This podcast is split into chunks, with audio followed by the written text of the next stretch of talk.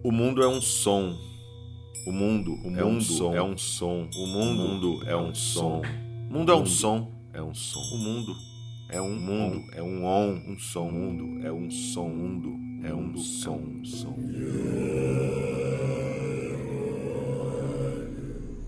Eu sou Amadeus Zoe e este é o Mundo é um Som, gravado aqui diretamente da Guarda do Embaú, paisagem sonora aberta que é o ambiente.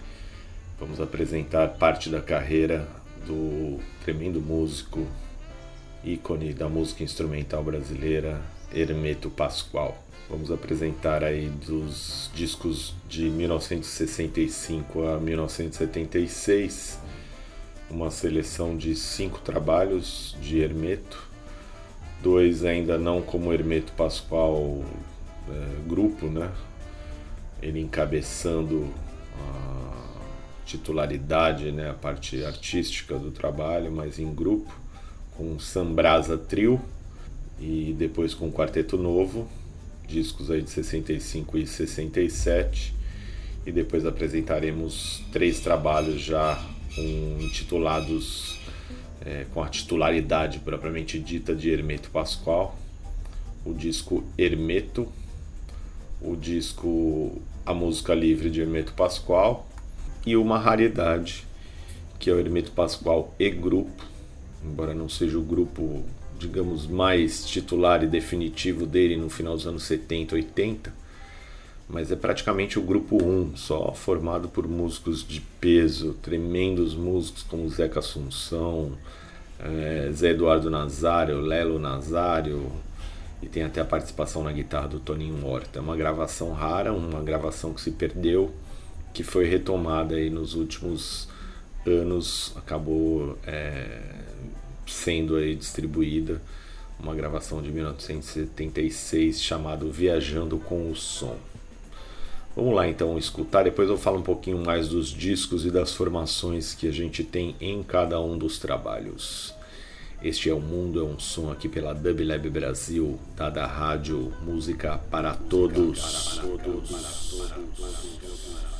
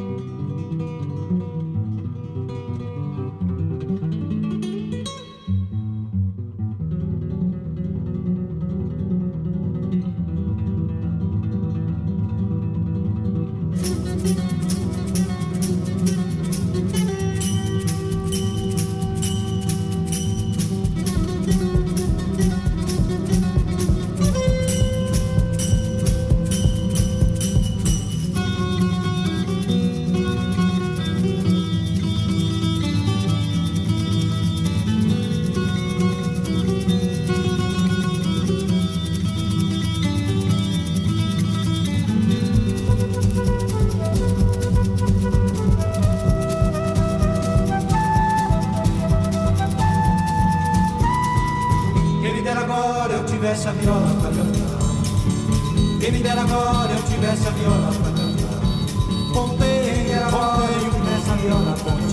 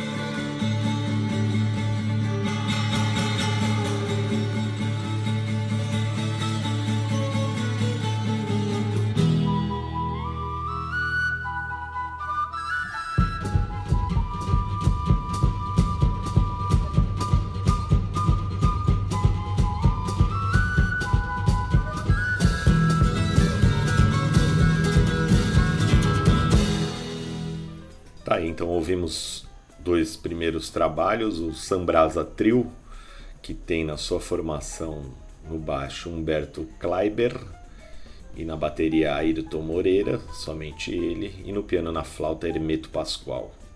Ouvimos também o disco do Quarteto Novo. O Quarteto Novo também é formado por uma seleção de músicos: Heraldo do Monte, Theo de Barros, Ayrton Moreira e o próprio Hermeto. Discos de 65 e 67 por sua vez, e nós ouvimos as faixas Sambrasa, de Ayrton Moreira, Arrastão, de Edu Lobo Vinícius e João Sem Braço, de Humberto Kleiber.